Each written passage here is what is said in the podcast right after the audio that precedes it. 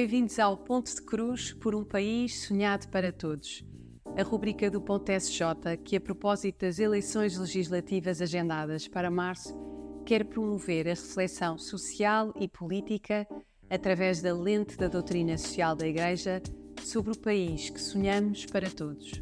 Neste episódio, olhamos para o quarto princípio da doutrina social da Igreja, o princípio da solidariedade. Esta palavra é conhecida de todos, mas qual é o seu significado para a Igreja? O princípio da solidariedade refere-se à dimensão social da pessoa humana, à igualdade de todos em dignidade e direitos e ao caminho de todos os seres humanos e povos no sentido da unidade. Ninguém pode viver sem os outros e todos precisamos uns dos outros, não só para apoio, mas para crescermos em conjunto e nos desenvolvermos plenamente.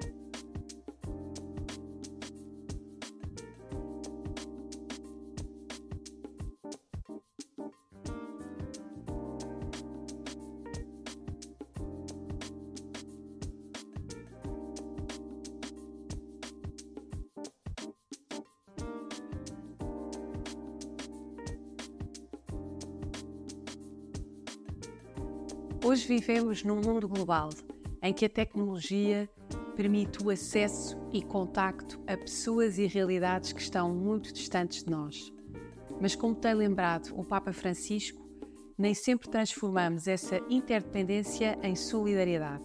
Quando ignoramos a nossa pertença comum, a nossa interdependência transforma-se na dependência de uns dos outros aumentando a desigualdade e a marginalização. Para que a solidariedade se concretize, o Santo Padre, que dedicou a encíclica Fratelli Tutti à amizade social, propõe a criação de uma nova mentalidade, que passa por pensar e agir em termos de comunidade.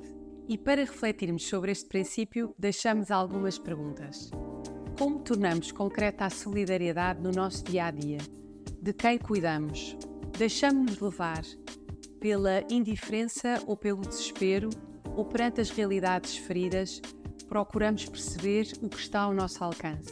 Perante o sofrimento dos que nos são próximos, como nos envolvemos? Temos consciência da forma como as nossas decisões impactam o bem comum? Este foi o último vídeo dos quatro principais princípios da doutrina social da Igreja. Cada um destes princípios se subdivide e interliga com outros princípios e valores importantes que ajudam a conhecer a forma como a nossa fé inspira a nossa ação.